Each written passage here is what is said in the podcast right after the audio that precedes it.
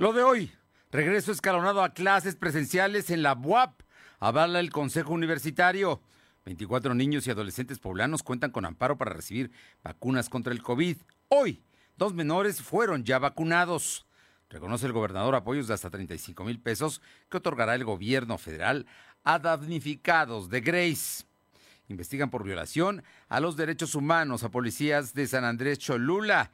El ayuntamiento de San Andrés los protege. La temperatura ambiente en la zona metropolitana de la ciudad de Puebla es de 22 grados. Lo de hoy te conecta. Hay bloqueos en el puente internacional. Está pidiendo el apoyo de la policía. Noticias, salud, tecnología, entrevistas, debate, reportajes, tendencias, la mejor información. Lo de hoy, Lo de hoy radio con Fernando Alberto Crisanto. ¿Qué tal? ¿Cómo está? Muy buenas tardes. Es un gusto saludarle. Son las 2 de la tarde con un minuto de este que es el día 9, jueves 9 de septiembre de 2021. Eh, y ya estamos aquí para llevarles toda la información, lo más importante de lo que ha acontecido. Esta mañana el presidente López Obrador se comprometió a dar hasta 35 mil pesos a cada uno de los damnificados por el huracán Grace. En la Sierra Norte tenemos miles de damnificados, ¿eh? miles. Así es que va a ser un, buen ingreso el que tengan muchas familias que verdaderamente lo necesitan. Lo digo por los amigos que nos están escuchando allá en la Sierra Norte. Fue un acuerdo y más adelante le vamos a dar todos los detalles. Por otra parte, se está ya en este momento investigando, está en Estados Unidos, se está llevando a cabo una reunión económica en Washington, donde está el gobierno mexicano y también está el... Eh, el gobierno de los Estados Unidos. Vamos a ver qué sale de todo esto. Y la Suprema Corte de Justicia declara inconstitucional que los estados reconozcan la vida humana desde eh, precisamente eh, en, este momento se está dando a conocer esta, esta, información que está saliendo de la Corte. Eh, la Suprema Corte declara inconstitucional que los estados reconozcan la vida humana desde la concepción. Es decir, que con ello, precisamente, la idea es que no se autorice el aborto, que no se criminalice el aborto, pero la Corte dice que es inconstitucional decir que la vida humana se reconoce desde la concepción. Así es que es una decisión que se está tomando en este momento. Gracias, gracias a todos los amigos que nos escuchan en la 1280 Gracias por estar aquí en la capital poblana y esta tarde estar con nosotros allá en, la operación Rubén Ruiz. Un saludo, Rubén, allá en la operación de la 1280. También nos acompañan los amigos de Ciudad Cerdán en la que buena en el 93.5 y en, Radio Jicotepec, la Sierra Norte en el 92.7 y también allá en la Sierra en el 570. La Magnífica en el 980 en Izúcar de Matamoros. A todos un saludo y muchas gracias. Y bueno, pues eh, eh, hay quienes nos siguen a través de la plataforma www.lodoy.com.mx y también tienen en en redes sociales, en Facebook, Instagram, Spotify, Twitter y en nuestro canal de YouTube, en todos como LDH Noticias. Vámonos de inmediato con la información que tenemos eh, lista el día de hoy. Vamos con mi compañera Alma Méndez, porque el Consejo Universitario de la UAP el día de hoy sesionó. No sé si todavía esté la sesión. Alma, cuéntanos pero es importante lo que ahí se acordó, especialmente porque hay un regreso a clases escalonado eh, presencial en la institución. Muy buenas tardes. Gracias, Fernando. Muy buenas tardes a ti y a todo el auditorio de Delodeo. Pues como bien comentas, por mayoría de votos, el Consejo Universitario aprobó el regreso a clases de manera presencial y de manera escalonada y con aforo mínimo de estudiantes para que puedan hacer trámites de titulación y requieran el uso de talleres, así como la autorización de acuerdo al calendario que aprueba la Comisión COVID y protocolo para que estudiantes de nuevo ingreso, o sea, pertenecientes al 2020 y 2021, acudan a conocer su unidad académica. Y es que dicha propuesta fue realizada por el rector Alfonso Esparza Ortiz a través de la Comisión Institucional para el Seguimiento y Evaluación para la Pandemia por el COVID-19 que encabeza Jaime Meneses.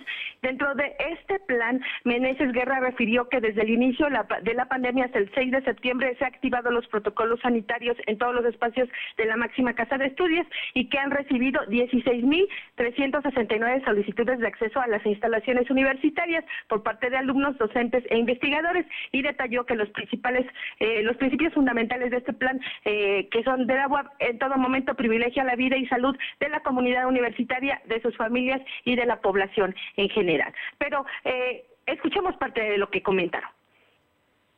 En contra, cero, abstenciones, cinco. Por mayoría de votos, se aprueba la propuesta que presenta el doctor José Alfonso Esparza Ortiz, rector de la Benemérita Universidad Autónoma de Puebla, a través de la Comisión Institucional para el Seguimiento y Evaluación para la Pandemia por el COVID-19, respecto del regreso presencial escalonado y con aforo mínimo de estudiantes que están por concluir su proyecto de egreso y titulación en áreas experimentales y clínicas de nivel superior así como la autorización de acuerdo al calendario y protocolo que aprueba la Comisión COVID para que los estudiantes de nivel licenciatura cuyo ingreso haya sido en 2020 y 2021 acudan a conocer las instalaciones de su unidad académica. Cabe mencionar, Fernando, que estas acciones específicas para mantener las actividades de las funciones, eh, apoyar a estudiantes de nivel superior que están por regresar para que concluyan todos sus proyectos y puedan cumplir en tiempo y forma con su titulación. La información. A ver, ¿esto a partir de cuándo va a ser? ¿Ya se tienen fechas? ¿Van a ir todos o van a ir parcialmente unos? En fin, ¿cómo va, cómo va a ser este regreso a clases escalonado en la UAP? Comentarte, Fernando, que estarán dando los detalles eh, precisamente en la página de internet, precisamente para poderles indicar cómo es que van a ir regresando. Eh, obviamente, eh, por lo que quieren decir, me imagino que van a ser los de medicina, que son los que requieren de talleres. Esos son. Recordemos que anteriormente ya había peticiones, como bien comentó el, el, el, Jaime Meneses Guerra, porque él decía que efectivamente ha recibido muchas solicitudes para poder regresar a clases. Sin embargo, embargo, eh, comentarte que estas acciones se darán a conocer de un momento a otro para que los estudiantes puedan hacer sus trámites y obviamente poder regresar de manera escalonada. Bueno, el tema es que ya se aprobó, pero no hay todavía detalles, no hay una fecha específica. Así es, Fernando, todavía no hay una fecha específica. Me imagino que tienen que eh, seguir checando eh, la Comisión Institucional de COVID para poder dar la luz verde a a las facultades que tienen que regresar. Muy bien, muchísimas gracias. Ese fue un acuerdo de Consejo Universitario, sesión extraordinaria del día de hoy y un punto y una propuesta del rector Alfonso Esparza. Faltan los detalles, pero pronto volverán a clases presenciales en la UAP. Muchísimas gracias, Alma. Seguimos al pendiente, Fernando. Y vámonos con mi compañero Silvino Cuate, porque bueno, pues eh, hay 24, 24 menores de edad cuyos padres han eh, gestionado amparos para que sean eh, vacunados ya hay 24, pueden ser más. Y por cierto, el día de hoy ya vacunaron a dos. Cuéntanos, Silvino. Efectivamente, comentarte que el secretario de Salud, José Antonio Martínez García, informó que suman 24 casos de amparo de padres de familia que buscan que sus hijos reciban la vacuna Pfizer contra el COVID. El funcionario estatal explicó que esos casos serían en el dictamen de un juez, el cual fue enviado a la federación para que se determine cuándo se estaría vacunando a los menores de edad.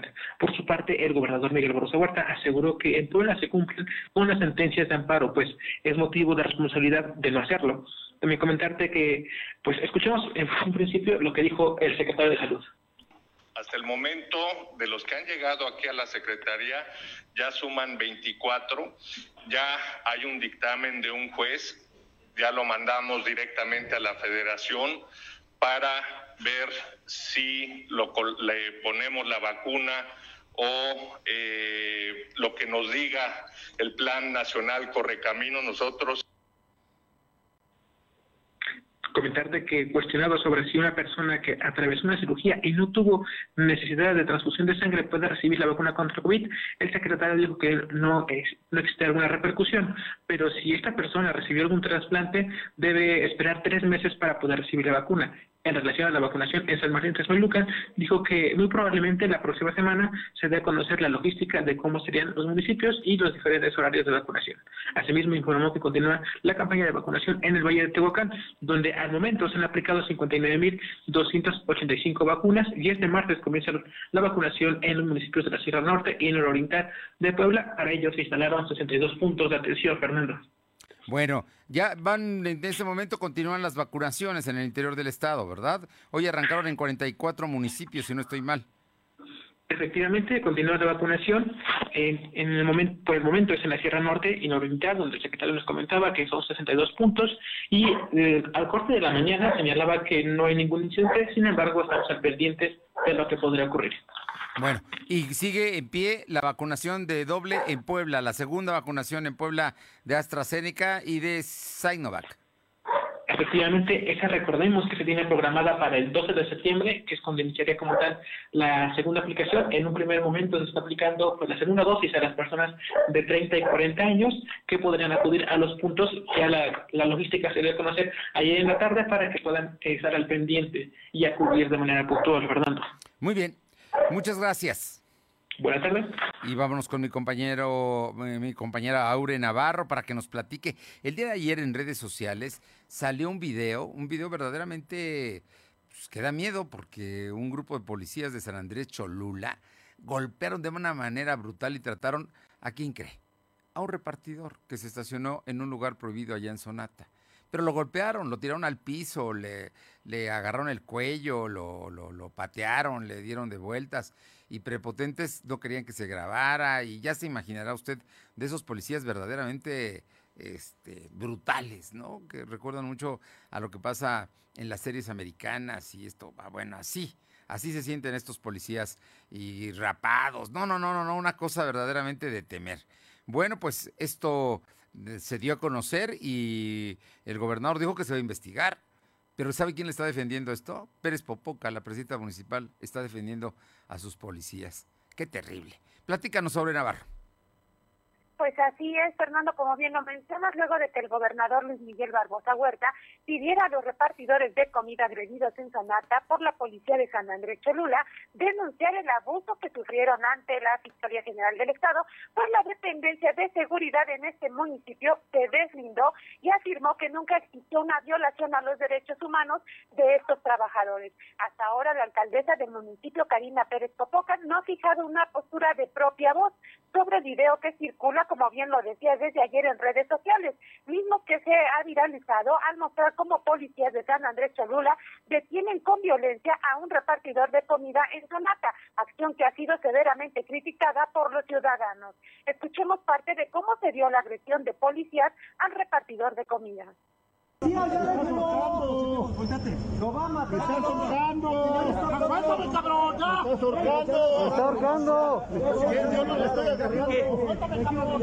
¡No le estoy ahorcando, ¿Por qué le pegan? ¡Espérate! ¡Ah! ¡Ay, mi brazo! ¡Ay, mi brazo! ¡Narcotraficante! ¡Ay, mi brazo! ¡Ay, mi brazo!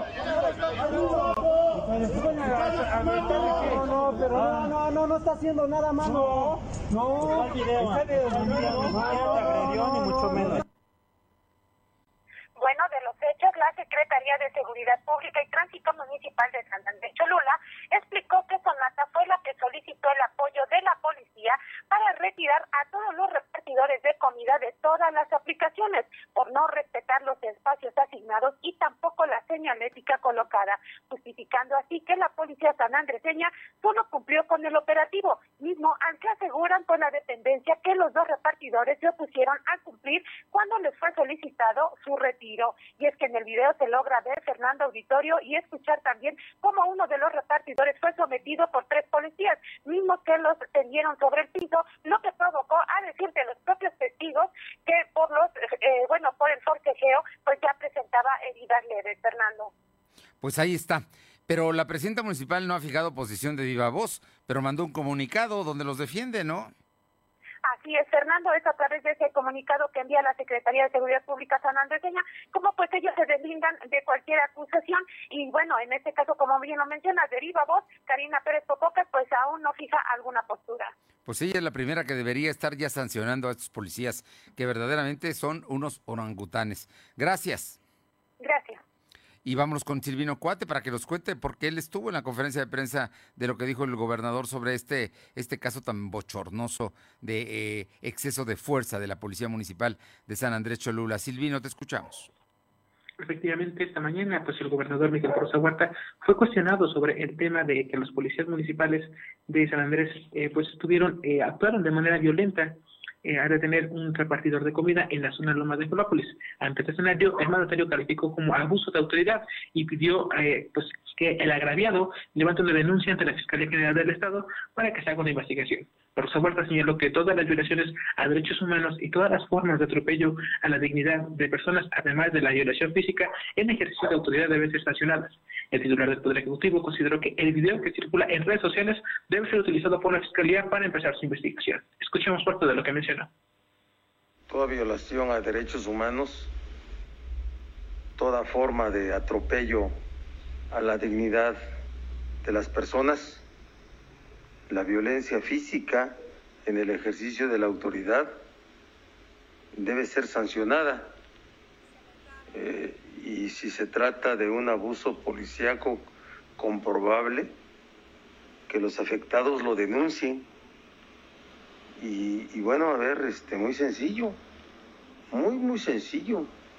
Se viralizó un video, seguramente la Fiscalía General del Estado tomó nota ya de ese hecho que se volvió público con la difusión de este video y seguramente iniciará la investigación contra los elementos policíacos que comentarte que el mandatario pues insiste en que se haga la eh, como tal la denuncia de manera formal para que de manera eh, consecuente pues la fiscalía tenga una investigación sólida y se pueda sancionar a las policías que podemos observar que son tres personas en el video que están eh, pues golpeando a un conductor de, que está entregando comida y son incluso llega un cuarto policía que entre todos le echan montón y lo detiene y esto es, es muy violento al observar el video Fernando muy, muy violento. La verdad, te digo, es una vergüenza que esto que esté pasando y lo peor, que la, que la presidenta municipal, la señora Karina Pérez Popoca, los defienda. Eso es brutal, ¿eh? Para que la autoridad misma defienda a sus eh, policías pues, agresivos, que más que policías, te digo, parecen este orangutanes, ¿no? La verdad, digo, con perdón de los orangutanes. Gracias. Son las 2 de la tarde con 17 minutos, 2.17. Lo de hoy es estar bien informado. No te desconectes. En breve regresamos. Regresamos. Ven a Coppel y sácate un 10 este regreso a clases con Lanix. Haz las tareas en una laptop Neuron Flex que se convierte en una tableta con pantalla 360 Touch. Estrena un smartphone M7T con pantalla de 6 pulgadas y para los peques, una tableta RX8 con protección anticaídas. Equípate en Coppel con Lanix. Mejora tu vida. Coppel. Dicen que todos los partidos son iguales. No estoy de acuerdo. Habemos quienes sí nos preocupamos por las necesidades básicas de nuestros municipios. Nosotros sabemos que en las regiones de Puebla hay gente talentosa y trabajadora que reclama nuevas opciones. Somos PSI, un equipo joven que quiere darle voz a aquellos que más lo necesitan. ¿Y tú, jalas? ¿Y tú jalas? Yo jalo.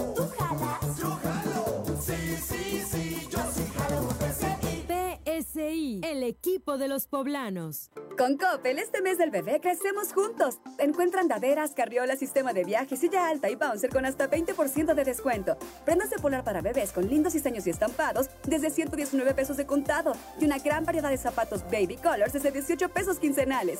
Mejora tu vida. Coppel. Vigencia del 1 al 30 de septiembre de 2021. Llegó el momento. Regresamos a la escuela. El lavado de manos es muy importante, pero hay que hacerlo bien.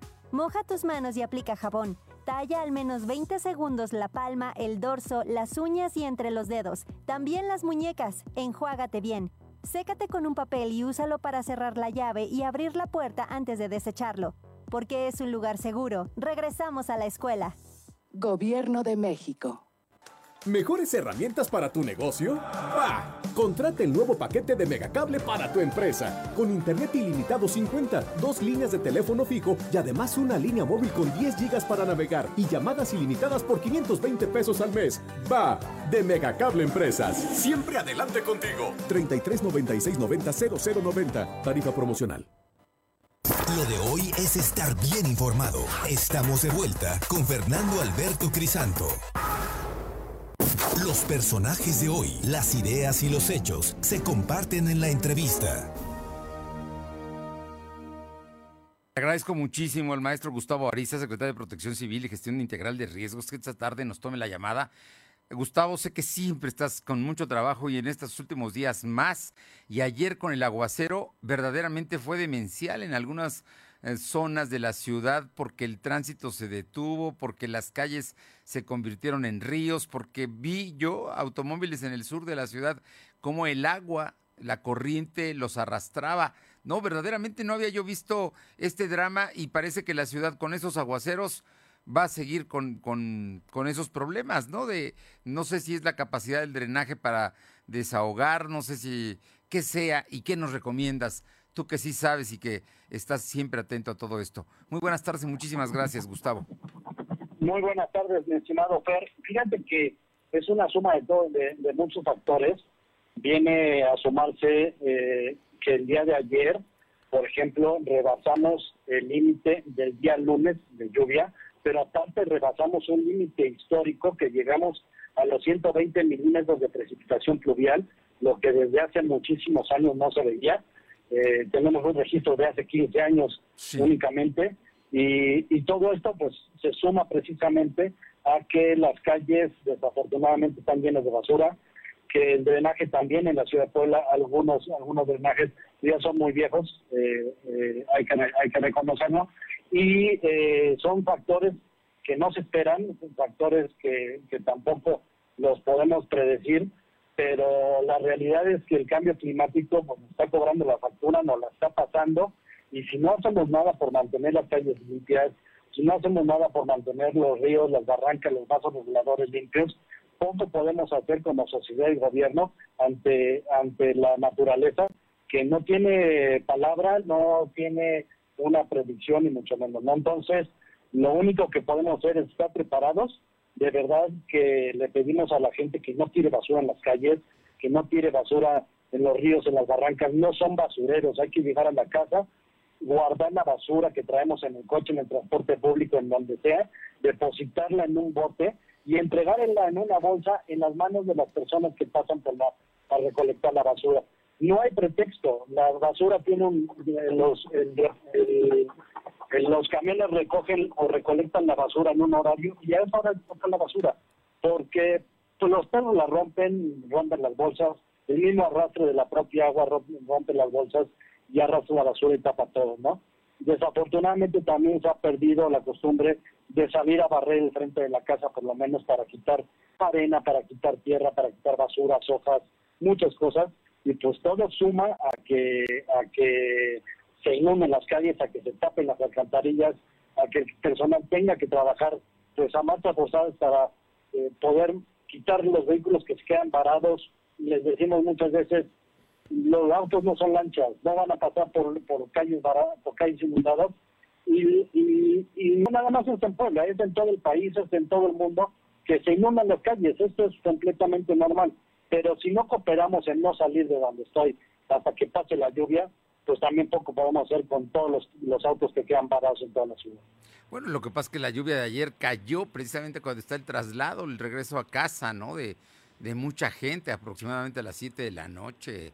Pero fue una hora en la que la precipitación fue tan intensa en poco tiempo que los drenajes no aguantaron, Gustavo. Así es. Y, imagínate, si los drenajes no tienen la capacidad y luego, y luego tapados, cubiertas las alcantarillas, pues mucho menos, ¿no? Entonces, sí, este, sí necesitamos que la gente también lo Sí. tenga en cuenta, que la gente nos ayude, que la gente se ayude ella misma, porque si no, pues no, no, vamos a, vamos a seguir padeciendo de lo mismo y lo vamos a seguir platicando día con día. Eh, la lluvia, por más fuerte o por menos fuerte que sea, va a seguir inundando calles. Y estamos en temporada de lluvias. ¿Nos puedes dar lo- cuáles son los lugares de riesgo que ustedes detectan como para que la gente sepa por ahí mejor ni pasar? Y si tengo que pasar, mejor me quedo en un lugar porque eh, yo tengo gente que conozco personas que tardaron hasta dos horas, dos horas y media en llegar a su casa el día de ayer. Claro. Mira, por lo regular en el sur de la ciudad tenemos eh, Avenida Las Torres 14 Sur, eh, este, Cadete Vicente Suárez, La Margarita, ya no tenemos el problema en Plaza Dorada. Tenemos varias calles importantes donde tenemos eh, inundaciones, pero como les comento, cualquier punto se puede volver de riesgo si las alcantarillas se tapan. No únicamente el sur de la ciudad, el, el norponiente, cualquier cualquier lugar, cualquier calle se puede convertir en una calle de riesgo porque si se tapa la alcantarilla, pues poco se puede hacer, ¿no? Te voy a decir una que no te toca porque no es la ciudad de Puebla, ya es el municipio de San Andrés, eh, pero que bueno, finalmente está pegada a Puebla, que es la calzada Tliscayo, ahí al- a, la altura de, del Home Depot. Ahí se inundó ayer, estaba, estaba inundado. Exactamente. Y, y- y esa parte, digo, no, no le toca a la ciudad de Puebla en términos de drenaje, pero bueno, es, es parte de todo, de la zona metropolitana. Pero son lugares donde la verdad es que nunca se veían inundaciones, ¿no? No, y la verdad es que llovió fuertísimo en muy poco tiempo. Te digo que rebasamos un histórico desde hace 15 años que no se veían lluvias como la del día de ayer. Pues Gustavo Ariza, bien lo dices, nos toca como ciudadanos asumir la responsabilidad porque también nosotros pagamos las consecuencias. Y si tiramos es, basura, si no las cuidamos, tampoco nos quejemos de lo que está pasando. Claro, la autoridad tiene su chamba, pero nosotros también tenemos una responsabilidad. Así es, todos tenemos responsabilidad y yo creo que hay que sumarnos para que podamos eh, pues transcurrir tranquilos y en calma y sin ningún problema lo que resta de la temporada de lluvias. De estar retrasada, vamos a seguir con lluvias toda la semana y la, la siguiente semana. Entonces hay que hay que poner de nuestra parte todos para que no se corra ningún riesgo en la ciudad. Oye, nada más pregunta, por último te pregunto, ¿el Alceseca se desbordó o, o nada más fue No. versión? No, fíjate que los ríos, vasos reguladores y barrancas en el municipio de Puebla tuvieron un crecimiento. El máximo que fue el río Atoyac tuvo un crecimiento del 50% y no, no pasó de ahí. Ah, bien.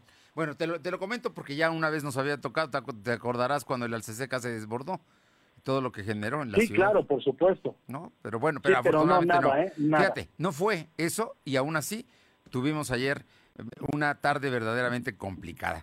Pues Gustavo, qué Así gusto es. saludarte y antes que otra cosa, estoy seguro que nos vamos a escuchar antes del 15 de octubre, pero te quiero felicitar por tu trabajo en esta Secretaría de Protección Civil y Gestión Integral de Riesgos, que sin duda creo que es lo mejor que tiene el Ayuntamiento de Puebla. Te mando un abrazo y te agradezco como siempre. Al contrario, Fer, muchas gracias. Buenas tardes, buenas tardes a todos. Un fuerte abrazo. Vámonos con mi compañero Silvino Cuate para que nos comente por qué. Bueno, ya vienen las fiestas del 15 de septiembre. Exactamente, la próxima semana estaremos a 16 de septiembre. Ya estaremos después de la fiesta del 15, pero eh, el gobierno va a ampliar horarios. Platícanos, Silvino. Efectivamente, como lo comentas, con motivo de las fiestas patrias del 15 de septiembre, la Secretaría de Gobernación, Ana Lucía Gil Mayoral, informó que habrá ampliación de horarios para que los restaurantes puedan cerrar a la medianoche. El aforo se mantiene al 30%. Cabe mencionar que en el último decreto emitido por el gobierno estatal determina que los restaurantes deben cerrar a las 10 de la noche. En relación al desfile del 16 de septiembre, el gobernador Miguel Barroso Huerta dijo que el ejército estableció una presentación de tropas de la 25 zona militar en el Boulevard 5 de Mayo y en Oriente Oriente en la colonia de Francisco. También eh, comentó que pidió a los poblanos respetar las fiestas patrias y también señaló que durante el evento que se va a hacer en Casaguayo van a existir una serie de protocolos para evitar las aglomeraciones y sobre todo para evitar los contagios de coronavirus, Fernando. Muy bien, así es que se amplían los horarios de la noche del 15 hasta las 12 de la noche para los restaurantes. Se establece el desfile que va a ser por el Boulevard 5 de Mayo y va a salir de la 20 Oriente a Casaguayo, según entiendo. ¿Es así? Efectivamente, recordemos que el año pasado pues, el desfile se realizó en reforma, sin embargo en esta ocasión pues va a cambiar la ubicación del desfile. Sí. Eh, esto se- según en la logística que estableció el gobierno del estado, Fernando. Muy bien, gracias. Buenas tardes. Y vamos con Alma Méndez porque el Consejo Coordinador Empresarial se congratuló de esta ampliación de horario, aunque los restauranteros dicen que está llegando demasiado tarde. Te escuchamos, Alma. Gracias, Fernando. Pues comentarte que el Consejo Coordinado Empresarial se congratuló de que la Secretaría de Gobernación otorgara el permiso de ampliar la atención en restaurantes hasta medianoche en el 15 de septiembre, pues podrían obtener ventas de un 10%. Sin embargo, la Canirac dio a conocer que por lo menos 80 restauranteros se acostumbran realizar Noche Mexicana no lo harán debido a que la aprobación llega tarde y no se pueden realizar promociones. Dijo que 150 restaurantes ya levantaron la mano, sin embargo, hay incertidumbre debido que, a que no saben si las autoridades eh, les permitirán eh, tener música en vivo. Esto es parte de lo que comentan. más de, de- de venta de, de- de alimentos, eh, va a ayudar mucho para que podamos recuperarnos un poquito más en ese sector y, y la verdad lo vemos muy, muy bien. haber un anuncio, no sé si el día de hoy, y en base a eso ya sé que empezarán a generar algunas expectativas. Yo creo que por lo menos el 50% de los restaurantes que acostumbran realizar Noche Mexicana en esta ocasión no lo hacer porque eh, pues ya vamos tarde. La verdad es que muchos ya hubieran querido sacar su promoción, eh, ofertar su menú o el costo que va a tener eh, este, el asistir a la, a la Noche Mexicana. La información, Fernando. Bueno, pues ahí está el asunto. Mucha gente no va a ser. Y es que es una noche mexicana. Normalmente las noches mexicanas se ampliaban hasta que moría, ¿no? Hasta la madrugada y en algunos hoteles incluso rentaban las habitaciones, en fin. Pero en esta ocasión va a ser hasta las 12 de la noche. Entonces mucha gente quizá no salga o aproveche el puente. También puede ser. Muchísimas gracias. Seguimos al pendiente. Bueno, y parece que en Morena empieza ya a tener un cauce. Entregaron ya finalmente el edificio después de varios meses que lo tuvieron tomado algunos consejeros. Aquí hay que destacar la participación de Aristóteles Belmont, que es un operador de Claudia Sheinbaum. Ojo, están metiendo ya la mano los presidenciables en Puebla. Aure, ¿cómo estás? Así es, Fernando, como bien lo mencionas, consejeros confirmaron que dieron por concluida la resistencia que mantenían desde el 23 de marzo con la entrega que hicieron ayer de las instalaciones que tomaron de Morena. Eso con miras a una visión política, pero sin que exista, dijeron, un interés personal de apoyar a un solo perfil o específico en el proceso de renovación por la dirigencia estatal del partido, aun cuando se desconoce si se llevará a cabo. Tras reconocer que aún no se sabe si realmente se llevará a cabo el proceso de renovación, pues el secretario de organización de Morena, Aristóteles Belmont, así como el consejero Edson Cortés, confirmaron que esperarán los tiempos para definir bajo consenso a qué perfil apoyarán, pero adelantaron que este debe de ser un verdadero morenista de lucha. Esto al conocer que Gabriel Díaz Tomerinilla y Claudia Rivera Vivanco son los que han mostrado pues el interés de estar frente a la dirigencia en el próximo periodo para ese partido de Morena. Escuchemos. pero este, no son los tiempos. Yo soy, voy a ser muy respetuoso de la institucionalidad y de los tiempos. Entonces habrá el momento y yo estaré apoyando y respaldando eh, una candidatura, un representante de nuestro partido que emane realmente de las bases de Morena. Como escuchamos, Edson Cortés aclaró que por ahora pues está enfocado a lograr la unidad del partido y será respetuoso de los tiempos para definir si buscará o no la dirigencia estatal, pero tampoco descartó la posibilidad de respaldar a otros perfiles que quieran ocupar dicho cargo. Y ya en más temas de partido, Aristóteles Belmont negó haber inflado los gastos de campaña de sus candidatos y aseguró que están haciendo todo lo posible por ganar todas las candidaturas que obtuvieron en junio y están, bueno, pues hasta el momento en pelea ante el Tribunal Electoral del Poder Judicial de la Federación, Fernando. Muy bien. Así es que entonces regresan y por lo pronto las oficinas de la Paz que están ahí en la avenida Teciutlán eh, van a reconocer ya a Edgar Armendia o todavía no. Evitaron precisar si justamente van a reconocer ya a Edgar Garmendia de los Santos como dirigente del partido. Ellos se abstuvieron de mencionar o por lo menos aclarar si ya lo Sí. reconocen así. Gracias. Gracias. Y México tiene su propio estilo y lo encuentras en Esplanada Puebla. Además, en Esplanada Puebla te puedes divertir a lo grande. Visita la feria, rescate táctico, arena y contender. No olvides que también puedes traer a tus mascotas. Visita Explanada Puebla y pásala. Increíble. Vamos, vamos a Explanada Puebla. Son las 2.33. Lo de hoy es estar bien informado. No te desconectes. En breve regresamos. Regresamos. Ven a Coppel y sácate un 10 este regreso a clases con Lanix. Haz las tareas en una laptop Neuron Flex que se convierte en una tableta con pantalla 360 Touch. Estrena un smartphone M7T con pantalla de 6 pulgadas y para los peques, una tableta RX8 con protección anticaídas. Equípate en Coppel con Lanix. Mejora tu vida. Coppel. En la Cámara de Diputados trabajamos en beneficio de las y los mexicanos. Ahora los apoyos son un derecho para personas con discapacidad, adultos mayores y estudiantes. También garantizamos el acceso a la movilidad con seguridad vial y calidad. Y frente a la pandemia, regulamos el teletrabajo y prohibimos la subcontratación de personal. Estas leyes ya son tus derechos. Cámara de Diputados, Legislatura de la Paridad de Género. Con Coppel, este mes del bebé crecemos juntos. Encuentra andaderas, carriolas, sistema de viaje, silla alta y bouncer con hasta 20% de descuento. Prendas de polar para bebés con lindos diseños y estampados desde 119 pesos de contado. Y una gran variedad de zapatos baby colors desde 18 pesos quincenales. Mejora tu vida. Coppel. Vigencia del 1 al 30 de septiembre de 2021. Somos la mejor red de telecomunicaciones en México para tu negocio. Conecta tus oficinas y sucursales con la red más poderosa de servicios a través de conexiones de Internet o redes privadas virtuales. Con la máxima velocidad de conexión de hasta un gigabit por segundo. Descubre la red que tu negocio estaba esperando. Metro Carrier Evolution 3396 96000. Lo de hoy es estar bien informado. Estamos de vuelta con Fernando Alberto Crisanto. Los personajes de hoy, las ideas y los hechos se comparten en la entrevista. Son las 2 de la tarde con 35 minutos y le platico. La Confederación Nacional de Cámaras de Comercio es sin duda el organismo cúpula empresarial más importante que hay en el país. Los comerciantes tienen decenas de años, tienen organización, son fieles a la Concanaco porque hay cámaras de comercio y cámaras de pequeño comercio. Ven todo el tema de los servicios y del turismo. Y le, como le digo, verdaderamente es la cámara más grande en número y en influencia. Y la Concanaco en días pasados llevó a cabo una asamblea, una asamblea en la cual designó un nuevo presidente y entre los vicepresidentes está un poblano, Eduardo García Casas.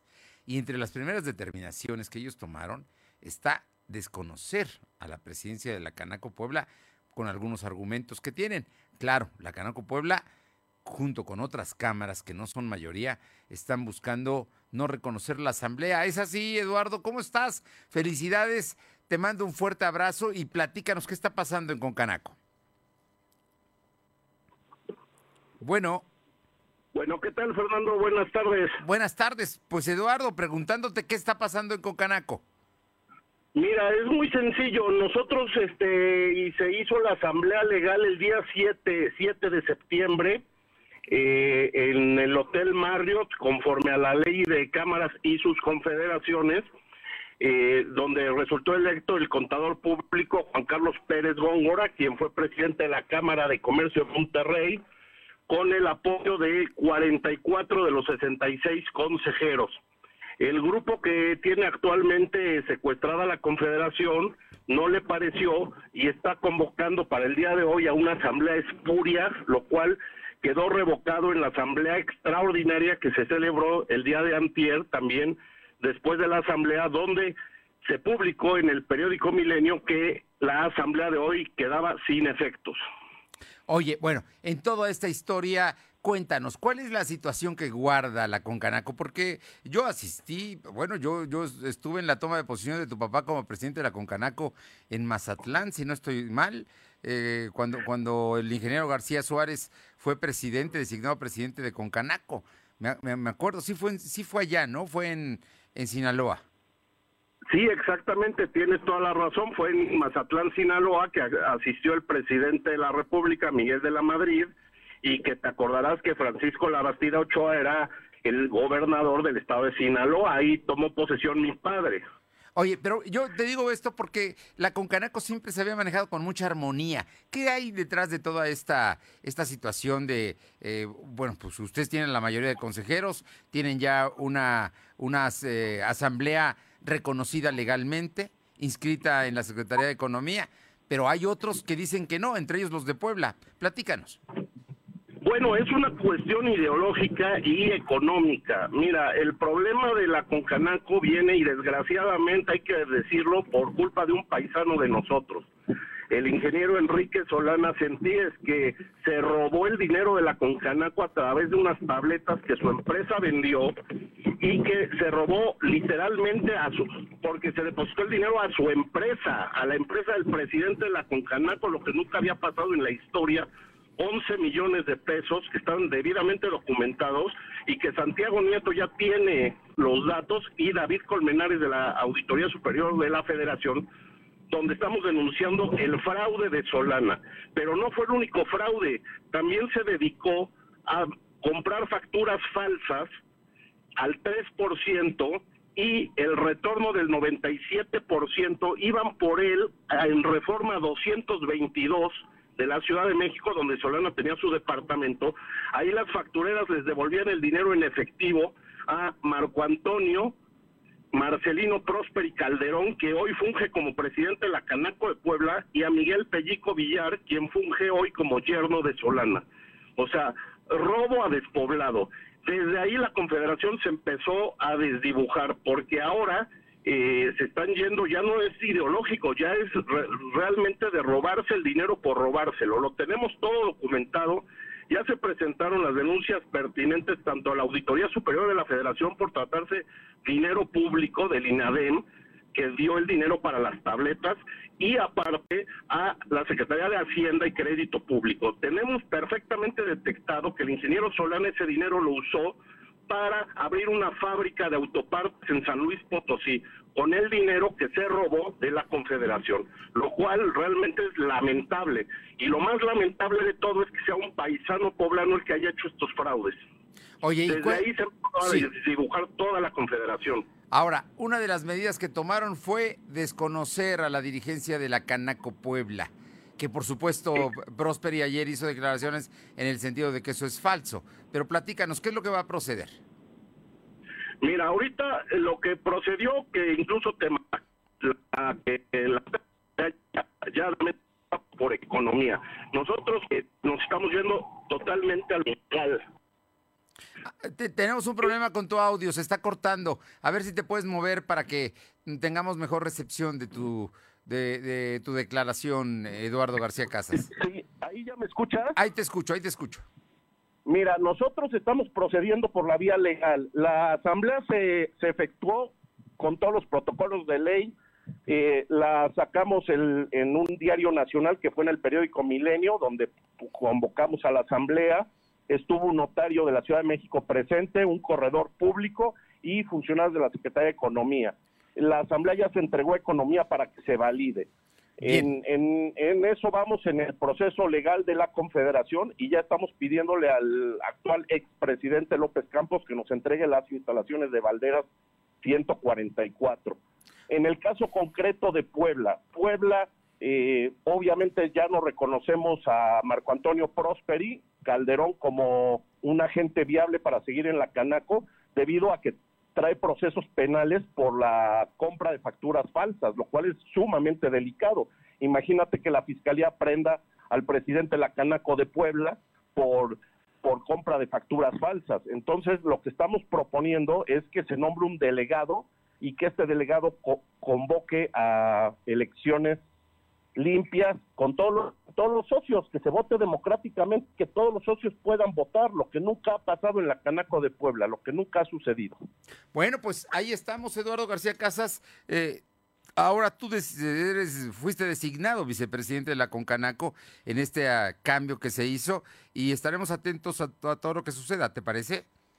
Sí, claro que sí, Fernando, y obviamente voy a estar muy pendiente de lo que pase en Puebla. A iniciativa mía como vicepresidente sugerí el nombre de José Gitani Maxice, que es un agente de primer nivel, muy prestigiado en Puebla, para que él encamine el proceso de la nueva elección del nuevo presidente de la Canaco Puebla. Y también te voy a decir que ya se mandaron las cartas al INSS y al Infonavit destituyendo a todos los familiares de Prosperi que estaban como representantes patronales en el IMSS y en el Infonavit, lo cual verdaderamente es el colmo. Estamos sugiriendo al al licenciado Marco Antonio Balseca Romero, que trae el apoyo de la Canaco Tehuacán, para que él sea el representante patronal ante el IMSS y ante el Infonavit aquí en las delegaciones de Puebla. Muchísimas gracias, Eduardo, y te mando un fuerte abrazo. Muchas gracias, Fernando. Hasta luego. Buenas tardes. Bueno, pues ahí está el tema de los comerciantes, ¿eh? Importante, porque la Canaco es una cámara muy importante en Puebla. Vamos con mi compañero Silvino Cuate, que tiene información el día de hoy. El gobernador Barbosa agradeció al presidente López Obrador el apoyo que se va a dar eh, material a los damnificados de la Sierra Norte. No sa- sabe cuándo va a llegar, pero ya el presidente hoy lo anunció. Te escuchamos, Silvino.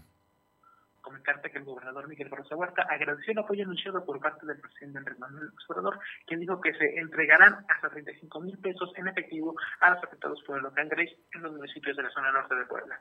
Barroso Huerta dijo que es agradecido por los apoyos para la reconstrucción de caminos que se bloquearon por el desbordamiento de, de laderas.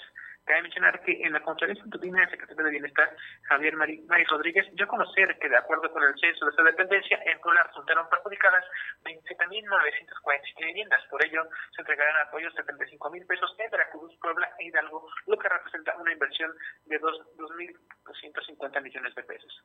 El objetivo es que las familias puedan volver a la normalidad y reconstruir sus hogares lo más pronto posible. Por otra parte, para la recuperación de las cosechas o animales, se entregarán 47.484 apoyos, que estos serían de 4.500 pesos en efectivo, lo que arroja un monto total de 214 millones de pesos, Fernando. Bueno, pues ahí está el asunto del apoyo especial que se va a dar precisamente en este caso a los damnificados de la Sierra Norte. Y Puebla es el estado que más damnificados tiene, más que Veracruz y que Hidalgo, ¿eh? Así es que es, es muy importante que llegue porque la verdad ha llegado a cuentagotas el respaldo, pero ahora va a haber incluso dinero, recursos y aparte todo lo que está haciendo el DIF, las universidades. Hoy estuvimos en la UPAEP que tiene un centro de acopio, en fin. eh, la ayuda, la ayuda se tiene que generar porque verdaderamente lo necesitan. Te agradezco muchísimo. Buenas tardes. Vamos con mi compañera Aure Navarro. Eh, la bancada del PAN que entra, que entra en la legislatura el próximo eh, 15 de septiembre va a revisar las cuentas de Claudia Rivera. Así lo prometió el diputado electo Eduardo Alcántara. Te escuchamos, Aure. Así es, el coordinador electo de la bancada del PAN en la próxima legislatura, Eduardo Alcántara, advirtió que una vez que entren en función el próximo 15 de septiembre, pues abrirán una investigación sobre el manejo de los recursos y compras de pánico que está haciendo la administración municipal de Claudia Rivera Vivanco. La intención es que, bueno, se calcule y garantice el gasto que tendrá el gobierno municipal entrante de Eduardo Rivera Pérez para evitar que los proyectos de mejora de la ciudad se vean interrumpidos por malas finanzas aplicadas en la administración de Morena. Escuchemos. ¿sí? Para evitar dilapidar eso. Y nosotros vamos a ser muy puntuales, ¿eh? En perseguir y en seguir si hubo malos manejos y esas compras de pánico, ¿se justifican o no se justifican? Y con todo respeto para la presidenta municipal, ¿sí? Que se prepare más por entregar la casa en orden y limpia, en estar viendo qué muebles se lleva.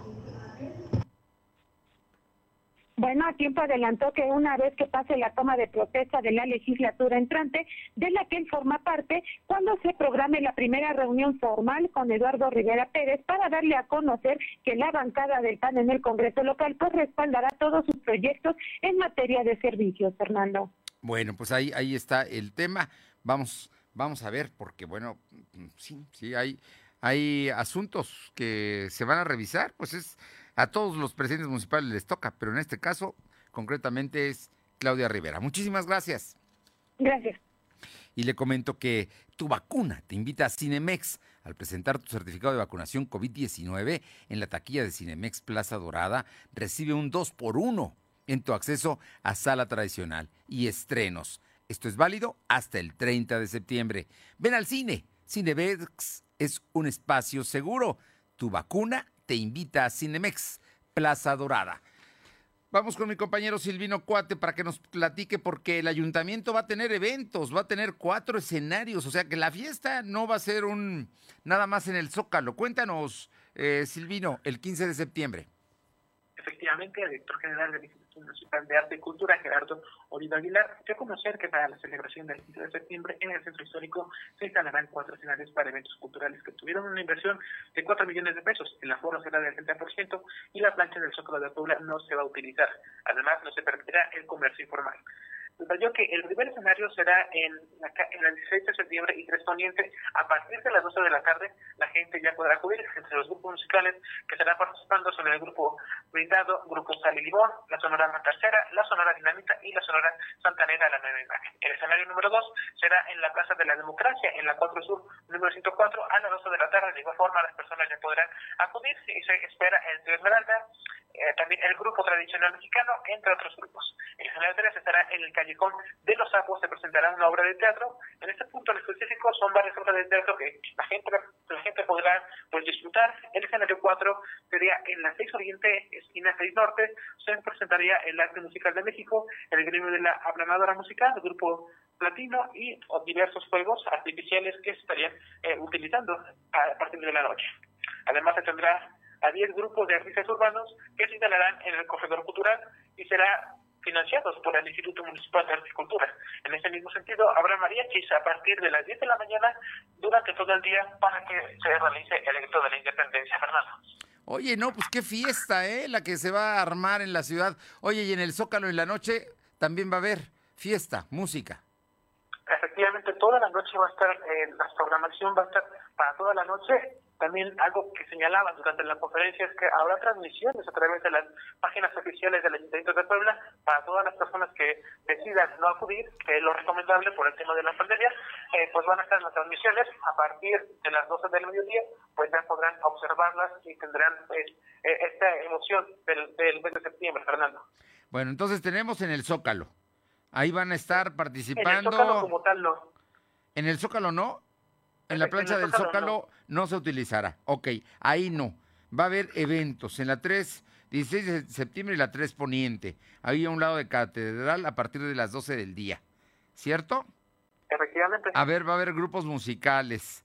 Va a estar Sal y Limón, La Matancera, La Dinamita, La Sonora Santanera Nueva Imagen. Luego en la 4 Sur 104, a las 12 del día, Rey Flanders, Trío Esmeralda, Equinox, Big Bang, el grupo tradicional mexicano.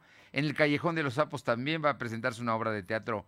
Eh, luego van a haber tríos y va a haber música. En la 4, el escenario 4 sería en la 6 Oriente, esquina 6 Norte, allá por Santa Clara, ¿no?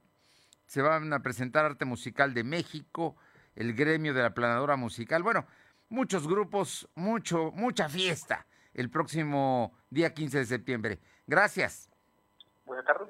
Buena tarde. Y Alma Méndez, cuéntanos, la Secretaría de Economía lanzó el programa Aldeas Digitales Puebla.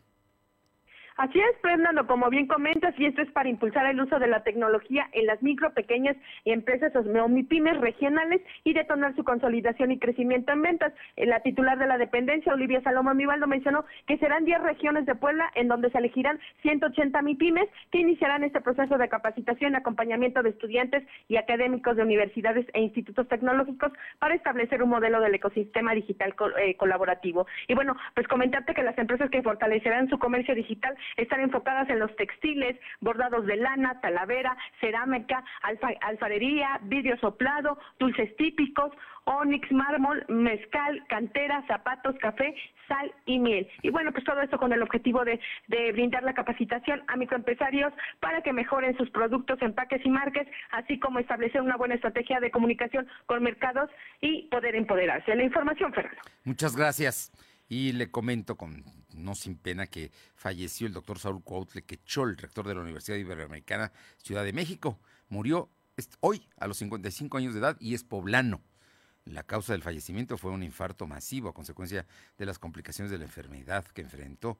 El mes pasado se informó que el rector eh, había sido hospitalizado por COVID-19. Hace un año el sacerdote jesuita fue elegido como nuevo rector de la Iberoamericana, cargo que ostentaría hasta 2024 y según entiendo fue rector del Instituto Oriente aquí en Puebla.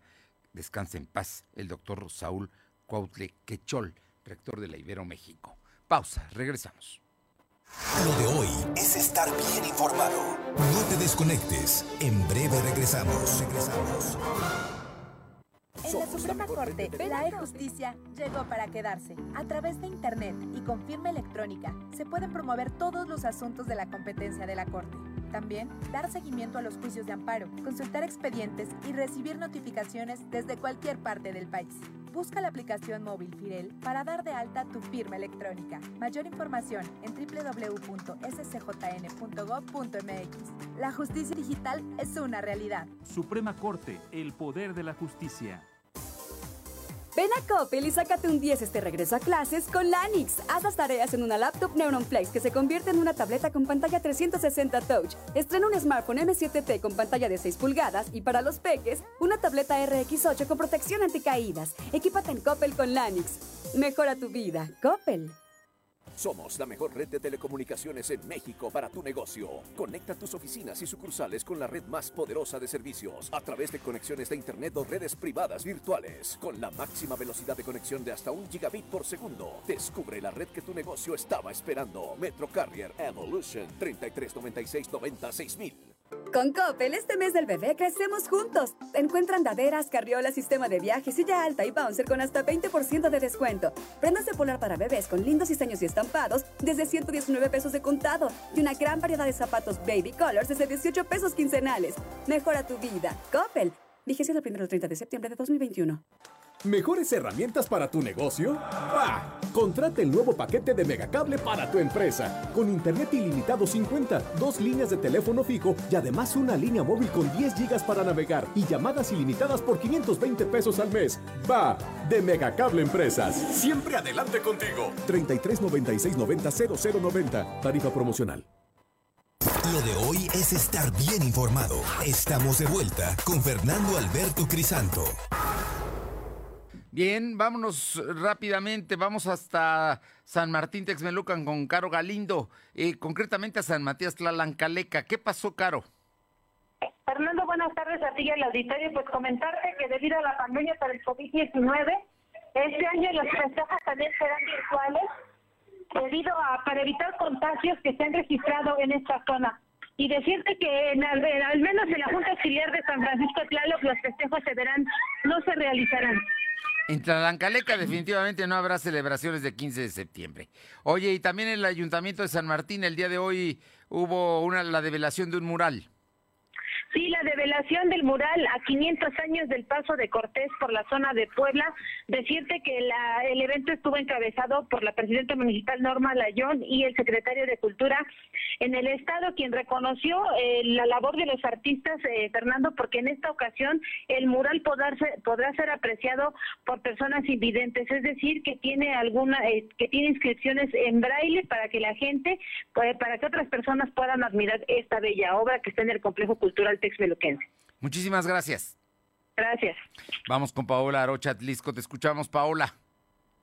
Buenas tardes y comentarles que derivado de una intervención táctica a cargo de la Fiscalía General del Estado, se logró la detención y posterior vinculación a proceso de Jaime de 40 años de edad por el delito de secuestro. El hecho por el que se investiga ocurrió el 25 de agosto de este año en la colonia Revolución, lugar en el que este ciudadano fue interceptado por sujetos desconocidos que descendieron de una camioneta tipo van y lo obligaron a ingresar a la unidad tras ser privado de la libertad, los sujetos activaron eh, contacto con los familiares exigiendo se juntara la mayor cantidad de dinero que pudieran. Y es que el pasado 28 de agosto aceptaron el pago de eh, 40 mil pesos y dieron la instrucción de entregar en efectivo en inmediaciones de la colonia Flores Magón. Jaime, una vez eh, que los agentes investigadores adscritos a la Fiscalía Especializada de Investigación y Secuestro tuvieron conocimiento del caso, se trasladaron al lugar con la eh, oportuna intervención y los elementos detuvieron en posesión del pago del rescate a Jaime, identificado como primo de la víctima. Más tarde, la Policía Municipal de Atlisco informó que en la localidad de Santa Ana, Yancuitlalpan, se localizó un, eh, em, con vida al plagiado que encaminaba en vía pública y señaló que lo habían secuestrado. Gracias, Paola. Buenas tardes. Buenas tardes. Y vas a surtir tu despensa. Desde la central de abasto hasta la comodidad de tu casa llega la despensa centralera. Si buscas productos frescos de calidad a precios realmente bajos, manda un WhatsApp al 222-379-0101. Te ayudamos a hacer tu despensa. Apoyando a tu economía familiar, envío sin costo hasta tu mesa. Por México, Puebla y sus mercados, apoya a la economía poblana. La despensa centralera al WhatsApp 222-379-0101 y viajamos rápido hasta eh, Ciudad Cerdán con Luz María Sayas. Te escuchamos, Luzma. Fernando, muy buenas tardes para ti, nuestros amigos de lo de hoy. Te comento que Yanina Nava, coordinadora de divulgación científica del telescopio milimétrico del INAOE, me conoció que ya están preparando las actividades del próximo 13 de noviembre, la Noche de las Estrellas. Ya están programando y capacitando a todas las sedes del país, son que son más de 100, entre ellas la de Ciudad Cerdán se va a celebrar el 450 aniversario del nacimiento de, Jonas, de Jonas Kepler. Jonas Kepler es un astrónomo astrónomo y matemático alemán conocido por sus leyes sobre el movimiento de los planetas en su órbita alrededor del Sol. Bajo esta temática se están preparando conferencias nacionales con importantes científicos reconocidos y serán transmitidas y retransmitidas en todas las sedes a nivel nacional, con la esperanza de regresar a las verbenas astronómicas bonitas que se llevaban antes en todas las sedes. Ahora solo nos debemos adaptar a esta modalidad, como se hizo desde el año pasado. Bien, Fernando, pues ya todo está listo casi para el 30, para el 13 de noviembre, perdón, el 13 de noviembre que se llevará a cabo la Noche de las Estrellas 2021. Hasta aquí mi reporte, regreso contigo. Muchas gracias.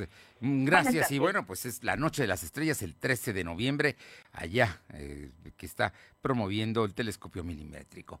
Por lo pronto, gracias por haber estado con nosotros.